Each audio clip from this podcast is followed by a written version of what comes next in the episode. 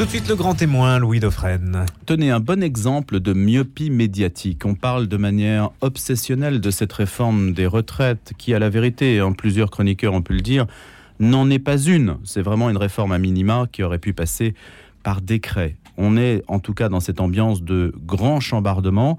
Mais ce grand chambardement n'est rien au regard de deux révolutions qui passent tout à fait inaperçues dans les médias, et c'est bien dommage. On va s'y attarder, bien sûr, pas forcément euh, aujourd'hui. Hein. Au fil euh, des émissions qui vont suivre, on parlera en particulier de ChatGPT version 4 l'automatisation, l'intelligence artificielle va détruire des millions d'emplois et des millions d'emplois de cotisants, de ceux qui devraient justement cotiser donc pour nos retraites. Et ça, ce n'est absolument pas prévu par les experts qui travaillent sur le terrain. Et puis, il y a une autre révolution, c'est celle, bien sûr, qui est liée au climat. On a vu le GIEC, on en a parlé ce matin, et le guide de survie du GIEC pour l'humanité euh, qui nous dit qu'on a 27 ans euh, pour euh, nous armer, changer nos habitudes et en particulier changer notre temps libre. Et Edouard Roblot nous disait tout à l'heure qu'on peut plus prendre un billet d'avion pour aller à Barcelone, au Portugal ou à Rome comme ça pour aller dépenser son temps libre contre le climat, contre l'impact carbone. Voilà deux exemples. Et puis, il y a une autre actualité qui est passée quand même inaperçue et sur laquelle on va parler ce matin, de laquelle nous allons parler ce matin.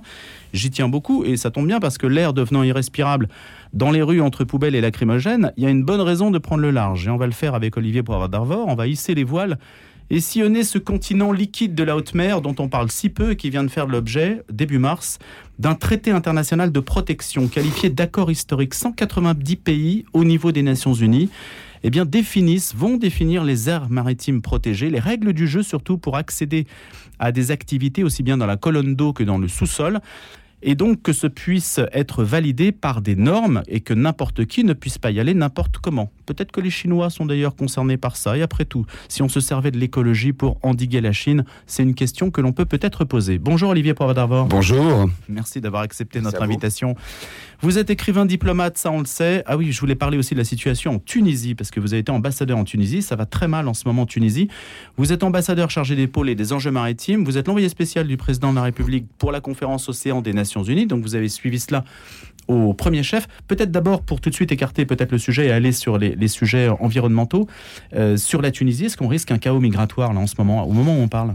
Vous êtes déçu parce qu'il y, a un vrai devoir de réserve qui s'applique aux ambassadeurs qui ont quitté leur poste. Oui. C'est mon cas il y, a, deux ans. J'ai adoré ce pays.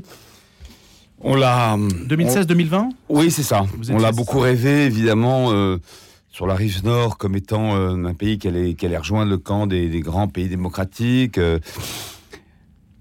C'est tout le printemps rap qui est questionné à travers ce qui se passe partout, d'ailleurs. Donc voilà, c'est tout ce que je peux vous dire. Et j'ai un très, très bon successeur. Euh, interrogez-le, voilà. Oui, voilà. Bah écoutez, on, on, va se réserver cette possibilité. Est-ce qu'on peut simplement savoir s'il y a une dose d'inquiétude ou de préoccupation dans le langage diplomatique d'ailleurs? Il y a toute une hiérarchie dans le langage. Hein non, il y, a, il y, a, en tout cas. La France ne s'est pas euh, prononcée. Non, non.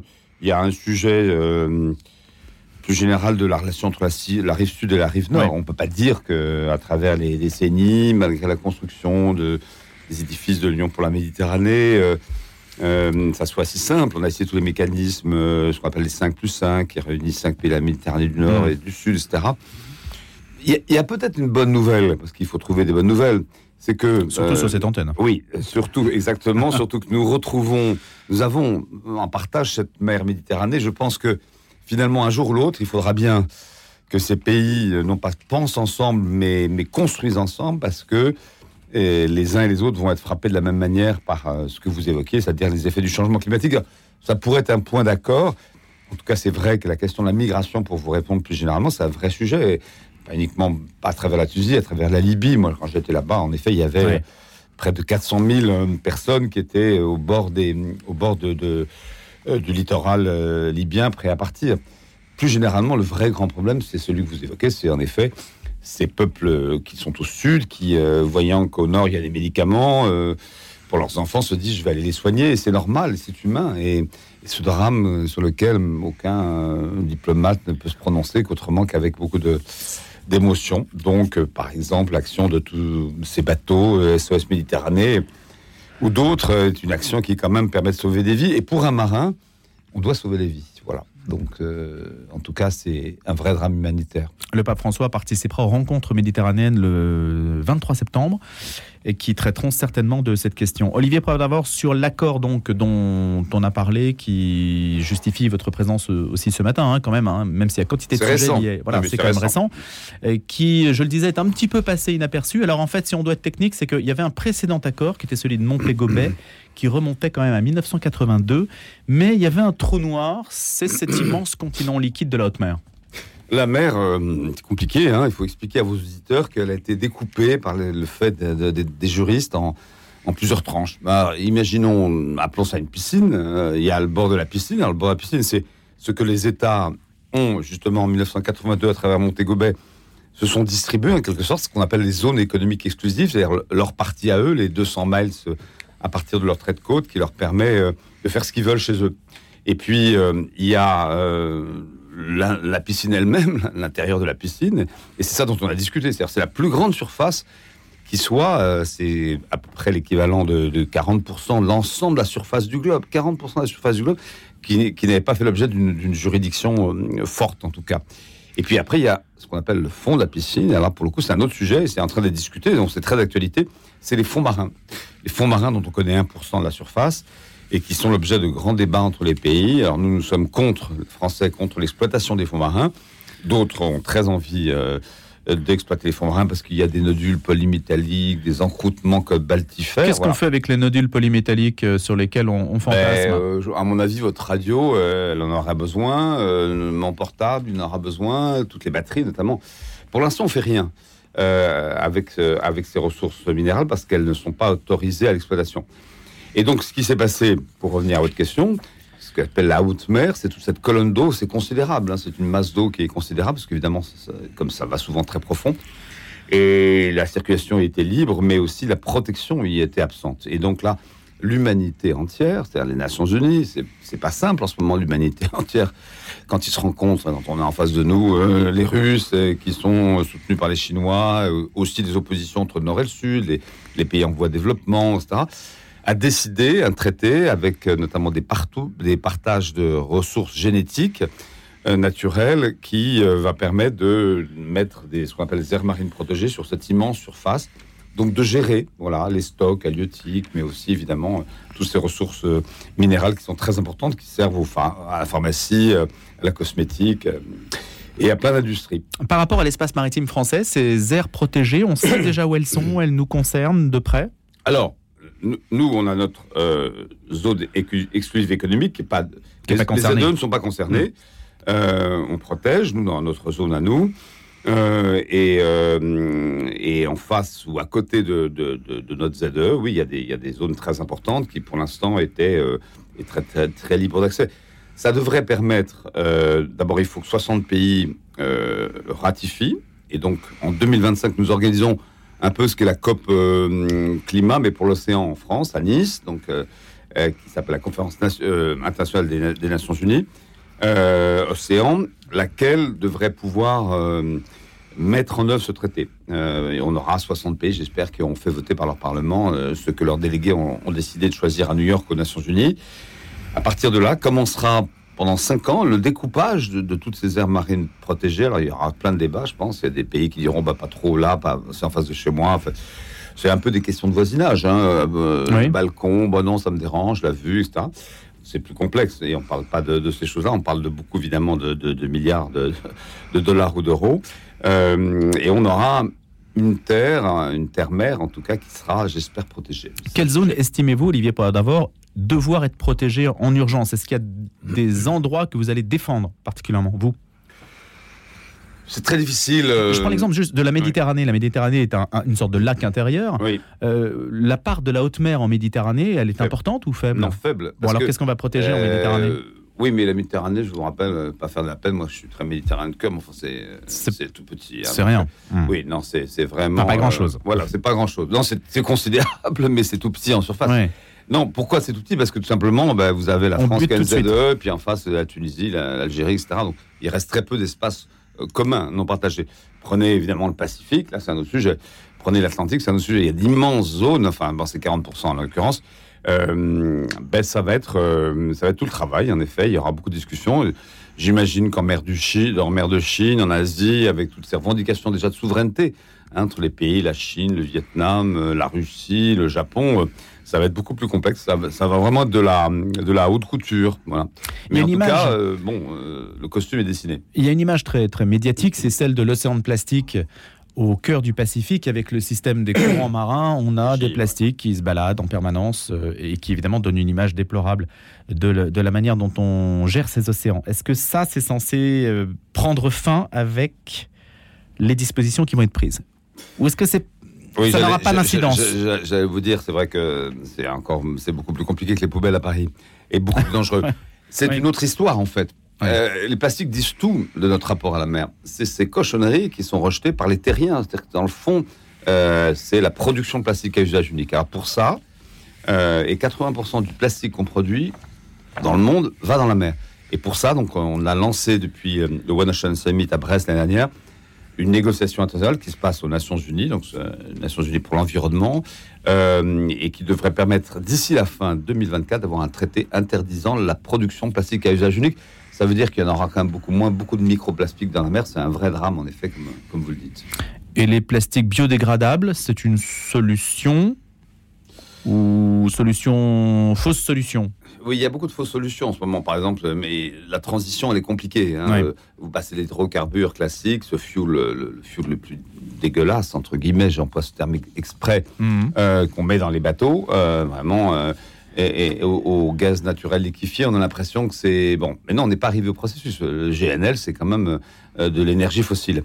Donc il faudrait passer au méthane, il faudrait passer à l'hydrogène, etc. Donc il y a du chemin, mais en effet, c'est déjà un, point. Non, le- vraiment, le point, c'est on ne, on ne produit pas, ce qui est la majorité de plastique à usage unique. Quand l'Inde, la Chine, qui sont très favorables à ce traité, ou en tout cas qui l'ont aussi souhaité, euh, auront signé, ça, on verra la différence, euh, y compris euh, dans ces zones euh, dans le Pacifique, où en effet, c'est, ça donne le tournis. tournis. Mais plus que ça, encore le microplastique. hein. Vous savez que chaque jour, euh, chaque semaine, pardon, vous, vous ingérez euh, une, euh, une petite carte de crédit de, de plastique en Oui. mangeant ce que vous mangez. Les deux tiers des plastiques se trouvent en Asie. En- Les deux tiers de le globe, hein. trouvent en Asie, C'est vraiment un phénomène. euh, euh, J'étais un petit peu polémique au départ. Je disais, euh, est-ce que l'écologie, la protection des océans n'était pas un prétexte pour stopper, pour faire échec à la prédation chinoise? On se dit, on va sanctuariser tout ça avant que les Chinois mettent la main partout où ils le peuvent. Non, alors non, Et finalement, l'écologie a dos là-dedans, non? Non, non. Enfin, je ne veux pas vous décevoir, mais, mais je peux vous inquiéter si vous voulez, par contre. Euh, non, il y a, il y a, la Chine, on va dire, on va dire deux, trois choses euh, bien connues. La Chine est un grand pays, de plus en plus grand pays, et la Chine est le plus grand pays. C'est-à-dire qu'aujourd'hui, depuis maintenant, euh, en tonnage, depuis euh, quelques semaines, la Chine est devenue le premier pays maritime au monde. Au monde. La dernière fois que ça s'est passé comme ça, un changement, c'était en 45 quand le- les Américains ont pris le dessus sur le, la Royal Navy, donc les Britanniques.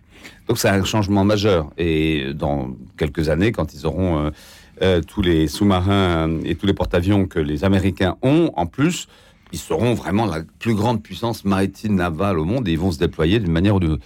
Ils ont par ailleurs une flotte de pêche euh, qu'on retrouve partout au large de l'Afrique. Ils ont acheté des licences de pêche. Donc le vrai sujet avec lequel il faut dont il faut parler avec les Chinois, c'est vraiment ce qu'on appelle la, pêche illégale, illicite et non autorisée, et surtout la surpêche. Voilà. Beaucoup plus que la production de plastique. Et là, vraiment, évidemment, il faut réguler ça parce que on pêche euh, un tiers du poisson qu'on pêche est jeté. Euh, et donc, ce circuit de la surpêche, il est, il est monstrueux au-delà des espèces et puis l'épuisement des ressources euh, halieutiques. il- vraiment, euh, c'est dramatique en termes de circuit. de circuit. Qu'est-ce qu'on fait, Olivier Poivre pour empêcher la surpêche, la pêche sauvage, les bateaux-usines qui viennent par exemple dans les eaux françaises, dans les TAF, hein, Ouais. les terres australes et antarctiques françaises, c'est un immense territoire au sud de l'océan Indien, enfin dans le sud de l'océan Indien, et il y a des îles au nom poétique, hein, Crozet, Amsterdam, etc. Saint-Paul. Saint-Paul, euh, que peu de Français peut-être connaissent d'ailleurs, mais c'est quand même un territoire immense, les Kerguelen. Qu'est-ce qu'on fait pour se protéger? Généralement, On fabrique des bateaux aujourd'hui? Bah, pour, les, pour les surveiller, Ouais. on a quelques bateaux. La Marine nationale fait un travail formidable, enfin, elle est limitée. Non, la, la grande solution, et je pense que c'est ça dont on parlera aussi en 2025 sur cette conférence des océans, c'est la, la- la surve- surveillance spatiale. En fait, aujourd'hui, c'est l'espace, c'est- la surveillance spatiale qui va permettre. euh, on peut, sans problème, aujourd'hui, tout voir euh, du ciel et voir ce qui se passe de manière ce qui se passe qui est illicite sur, en mer. Encore faut-il que cette reconnaissance soit reconnue euh, à niveau international. Et donc, euh, c'est pas parce qu'on met des drones ou qu'on a des, des, des, des, satellites que les Chinois vont accepter euh, les résultats de satellites. Non, il faut qu'il y ait un, un, accord international sur ça, sur, euh, sur cette surveillance de l'océan. Il n'y a pas que les Chinois, il y a aussi les Japonais hein, qui sont très présents sur oui, pêche. Oui, oh, vous savez, il y a quand même pas mal de monde. Hein, mmh. Pas mal de monde. Bon, nous, on est évidemment parfait, parce qu'on est français, mais bon, pas mal de monde. Les Français, justement, n'ont rien à se reprocher en la matière est-ce que nos on, zones... nous reproche, on nous reproche plein de choses. Hein. Les ONG nous reprochent le degré de protection de nos aires marines protégées. Les, les ONG nous reprochent d'être bretons euh, et, euh, et, la pêche au chalut. Bon, un certain nombre de choses comme ça. Tous les pays aujourd'hui ont depuis quelques années compris que l'activité euh, maritime était très polluante, que ce soit à travers le transport maritime, elle était très dégradatrice à travers la pêche. Je crois qu'il faut inverser le, le paradigme.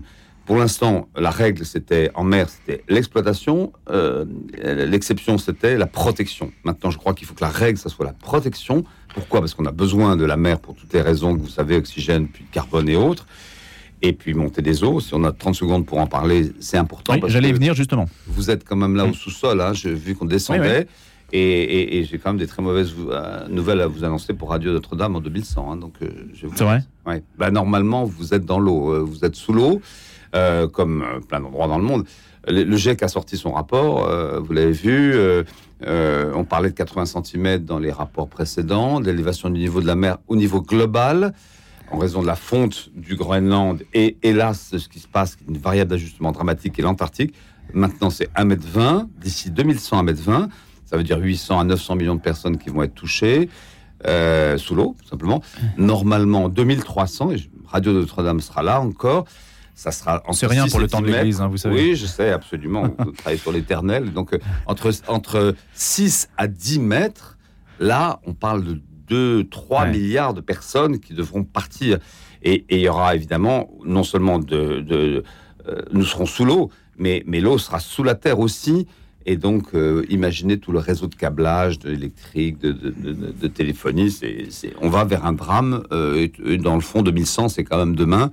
2300, c'est pas bien vieux. Hein, Et même 2050, figurez-vous, Olivier Power d'Arvor, des experts pensent que la quasi-totalité des 42 hectares de Paris, situés à une quarantaine de kilomètres au nord de Jakarta, on est en Indonésie, mais ah ça s'appelle Paris et pas d'Es, ah pourrait être englouti d'ici 2050. il y a des zones qui vont déguster ah, plus que nous avant. J'en témoigne et euh, il y a quelques jours, j'étais à Jakarta. Euh, c'était incroyable. On circule, euh, on circule dans, dans la ville, enfin une partie de la ville, sur des sacs de sable euh, et on voit des immeubles qui ont été construits il y a 10 ans et qui ont été vidés parce qu'en effet, on les voit qui penchent légèrement comme la tour de Pise. Et la capitale va déménager. Euh, en tout cas, c'est la promesse du, président euh, d'ici 5 ans parce que c'est plus vivable. Mais qui va déménager? Les autorités administratives et puis tous les gens qui sont les citoyens de Jakarta ordinaires. ils vont se retrouver sous l'eau et non, non, c'est dramatique. L'Indonésie est très frappée. Les îles du Pacifique, vous pouvez déjà chercher pour certaines d'entre elles le nom de code numérique, c'est-à-dire on va appeler ça tuvalu.com. Juridiquement, il falloir trouver des solutions pour que les, habitants de Tuvalu aillent quelque part et puis existent auprès des Nations Unies en tant qu'État numérique. Et ce qui se passe dans le, dans, le Pacifique va se passer euh, euh, évidemment euh, dans le nord de la France, évidemment. Île de Saint.com, Molène.com aussi? Oui, oui, bien sûr. Bah, parce que c'est très très bas, c'est quasiment au niveau de la mer. Hein. À, bas bruit, on n'a on pas vu qu'il y a un certain nombre de, collectivités territoriales qui, il y a maintenant un an, euh, en France, on, fait le choix de, fait le soin de, d'accepter d'être classés en zone dangereuse. Euh, et, qui, en France, hein, euh, et qui sont menacés à très court terme. Il faut juste dire une chose, c'est que le drame, c'est que la mer s'approche de nous par tous les phénomènes liés au, changement climatique, dont la montée des eaux, mais d'autres phénomènes aussi, et nous nous approchons toujours d'elle. Donc à un moment donné, quand en 2050, vous aurez 75% de l'humanité vivant à 50 km d'un littoral, vous voyez ce que la rencontre entre les deux va, produire. La Bretagne risque d'être submergée. Il y a une bonne partie de la Bretagne. Oui, pas tout, mais pas tout, mais à 1 m 20 de toute façon, submergé ou pas, l'activité touristique, elle est menacée déjà, première chose. Les plages vont disparaître. Vous me parliez de la Tunisie, euh, j'y étais il y, a, quelques jours, dans le centre de, Tunis, enfin à la Marsage, j'ai vu une photographie qui datait de 30 ans, il y avait une immense plage sur un endroit où j'étais, où la mer léchait, les maisons. Donc, euh, non, non, ça, ça, va, ça va à une vitesse. Évidemment, ça paraît tellement loin 2050 alors que aujourd'hui les gens se. C'est le temps médiatique. Oui, mais c'est rien. C'est non seulement c'est nos petits enfants, mais c'est quand même on s'inquiète de l'avenir de la planète. L'océan a besoin euh, qu'on le qu'on en parle, qu'on parle plus de lui. On parle beaucoup du climat et, le nexus, euh, l'organisation entre le climat, la biodiversité et l'océan, c'est une c'est la même affaire. Et, la, plus dangereuse des choses, ça va être l'océan. Aujourd'hui, c'est le climat, en effet, mais c'est relié et ça, évidemment, produire pas l'immersion euh, du, monde. Qu'est-ce qu'il faudrait euh, Il faudrait un refroidissement brutal pour que les choses euh, s'inversent C'est dû à quoi? C'est dû à la fois à l'oxygénation, au réchauffement aussi de l'eau, évidemment, et c'est dû pour une large part, pour moitié, à, la fonte de l'inlandis groenlandais que j'ai vu de mes petits yeux, comme plein de gens. et là, à la fin de l'année, j'étais en Antarctique et j'ai vu cet immense glacier, en effet, qui fait cinq fois Paris, se détache, on le voit là, et on sait qu'aujourd'hui, c'est la grande inconnue, c'est est-ce que l'Antarctique de l'Ouest, ces glaciers vont fondre? C'est 80% de l'eau douce au monde, l'Antarctique. Si elles fond, elle fondra jamais totalement comme c'est 67 mètres ou 69 mètres d'élévation du niveau de la mer. Donc, on ne se le souhaite pas, mais en tout cas, il est évident que si jamais ça se, ça s'accroît ce phénomène-là et les réchauffements, en tout cas de l'Antarctique, il y a des, des, variations de température de 30 à, 40 degrés d'une année à l'autre, hein, dans certaines stations, notamment chez nous à, Concordia, une station que, que, nous avons avec les Italiens.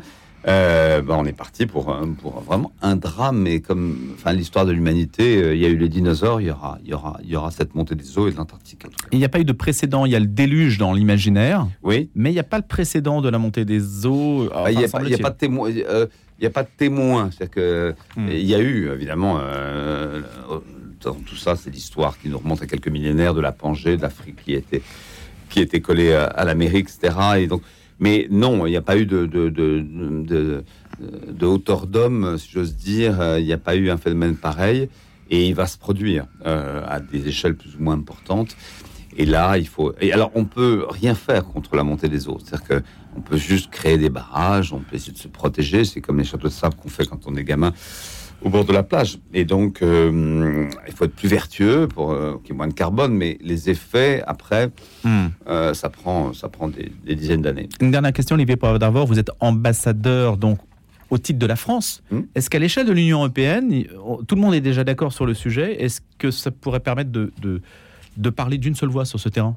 Non, c'est très important ce que vous dites. nous ne sommes pas assez nombreux. L'Union européenne, c'est une force très importante vis-à-vis, en effet, des négociations vis-à-vis de la Chine sur le sujet polaire précisément, c'est Michel Rocard qui avait créé cette fonction. Je, lui ai succédé euh, indirectement, ce qu'il y a eu entre-temps, euh, Ségolène Royal. Mais au-delà, au-delà de ça, euh, nous allons normalement, au mois de novembre cette année, à Paris, organiser le premier sommet polaire international pour essayer de mettre les, les, les, nations d'accord sur ce constat entre elles, que ce soit de l'Arctique ou de l'Antarctique, avec des systèmes extrêmement différents, pour qu'il y ait au moins cette conscience dans la tête des politiques et de l'opinion publique de ce drame, de cette fragilité des mondes polaires qui nous paraissent très lointains, mais qui sont vraiment aux portes, aux portes de nos maisons aujourd'hui. Merci beaucoup d'être venu, de nous en avoir parlé, d'avoir été notre invité dans le Grand Témoin ce matin. Olivier Poivre d'Arvor, envoyé spécial du président de la République pour la conférence Océan des Nations Unies. On parlera de celle de Nice, donc qui aura lieu. C'est notre horizon, en tout cas l'horizon de notre discussion aujourd'hui. Et bien sûr, écrivain, diplomate, ambassadeur chargé des pôles et des enjeux maritimes. Il y aura encore beaucoup de sujets sur les enjeux maritimes de la France, mais ce sera pour une autre fois. Merci. Merci beaucoup.